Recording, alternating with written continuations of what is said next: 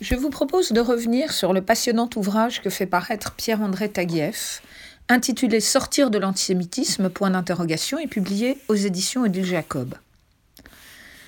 Ce livre nous donne un certain nombre de clés pour décrypter l'antisémitisme que nous connaissons aujourd'hui, où la nouveauté tient au fait que la frontière entre antisémitisme et anti-antisémitisme tente à s'estomper.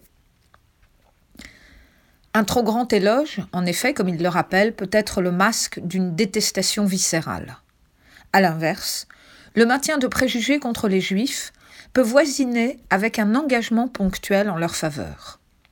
Il faut donc revenir à l'histoire, l'illustrer à l'aide d'études de cas, pour décrypter où se situe aujourd'hui l'antisémitisme le plus insidieux.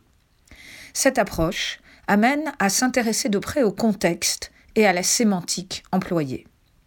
J'évoquerai aujourd'hui deux des cas abordés par l'historien des idées dans son analyse, celui d'Alain, pour lequel il rend hommage aux écrits de Francis Caplan, auquel le livre est d'ailleurs dédié, et celui, beaucoup plus proche de nous, de l'écrivain Yann Moix.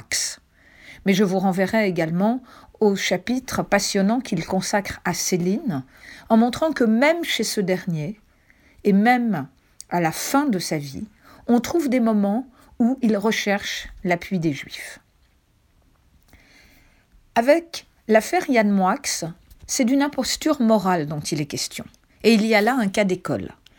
Elle éclate, vous vous en souvenez peut-être, avec le dévoilement des dessins et des insultes antisémites faits par l'écrivain alors que, âgé de 21 ans, il publie dans une petite revue de Reims.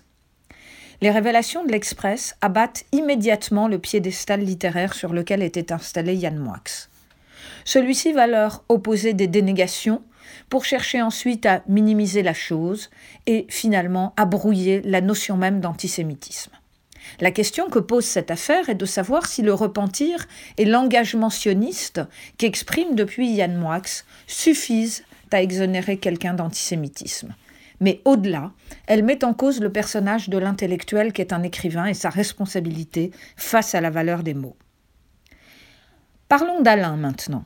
S'il nourrit une admiration pour les juifs, ce sont ceux comme Spinoza ou Simone Veil, qui cultivent en réalité la haine de soi.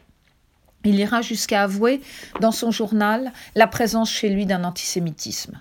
Mais comme le lui accordait Francis Caplan, le rangeant du côté des grandes âmes, il lutte contre cet antisémitisme, adoptant une posture philosophique anti-antisémite. On ne saurait donc, nous dit Pierre-André Taguieff, assimiler l'absence d'antisémitisme à du philosémitisme. D'où la nécessité de se méfier de l'essentialisme, mais aussi de prendre conscience des multiples formes que peut prendre l'antisémitisme et la nécessité d'établir une gradation.